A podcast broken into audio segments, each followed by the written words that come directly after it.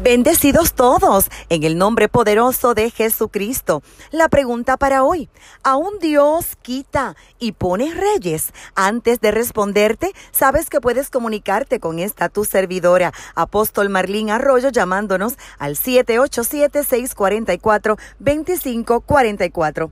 Daniel nos da una porción escritural que nos alumbra en este tema.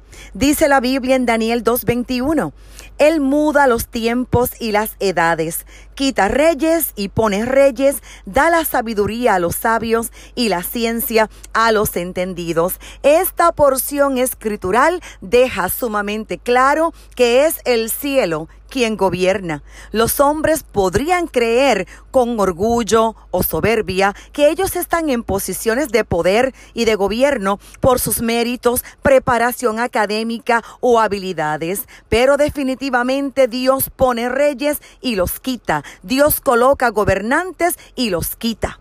Nosotros, como iglesia, como pueblo de Dios, necesitamos aprender a ver el gobierno de Dios como el gobierno que está por encima del de los hombres y aprender a esperar en Dios, aprender a confiar en Él y no en hombres que temporalmente ocupan posiciones de gobierno.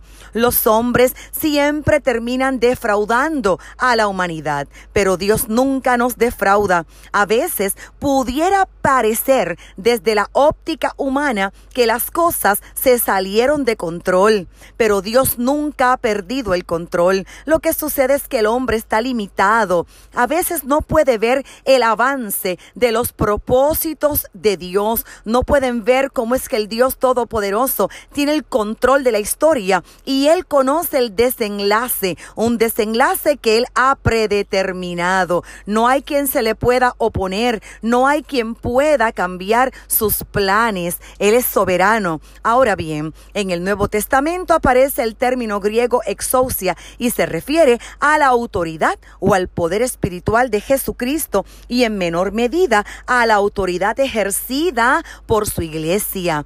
Hay que tener en cuenta que el Nuevo Testamento fue escrito en griego común, también conocido como coine. Por lo tanto, la palabra exousia implica lo siguiente: ex desde afuera Ousia, a través de Dios gobierna desde afuera, pero a través de su cuerpo, el cuerpo de Cristo, que es la iglesia. La iglesia somos sus manos, la iglesia somos sus pies y el Padre Todopoderoso gobierna como soberano, pero a través de sus hijos fieles.